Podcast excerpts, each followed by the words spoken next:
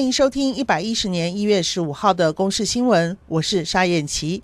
新北市大丰国小进行三天两夜的毕业旅行。昨天在台南吃过午餐之后，下午陆续有数十位学生身体不适，出现呕吐、腹痛等症状。总计有四十九个人被送到嘉义市圣马尔定医院治疗，所幸都没有大碍。嘉义市圣马尔定医院医师初步研判，可能是病毒感染之后，接着互相传染。有的就比较严重一点，吐拉有十几次，吐拉怎样厉害？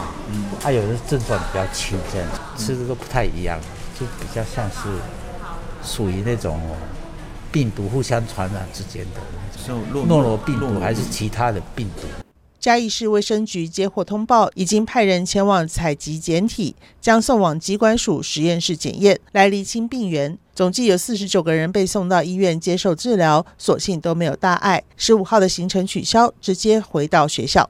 这个月十一号，有四十七名旅客搭乘华航人道医疗包机回到台湾，除了五个人是需要就医的关岛病患，其余旅客则各自搭乘防疫计程车回家，或是前往防疫旅馆进行为期十四天的居家检疫。不料十四号晚间，却传出一位七十三岁的民众猝死在居家检疫的阳台。由于这名男子入境的时候有依照规定在当地检验新冠肺炎阴性才入境，究竟死因为何？中央流行疫情指挥中心发言人庄人祥表示，会等待检验结果再做判断。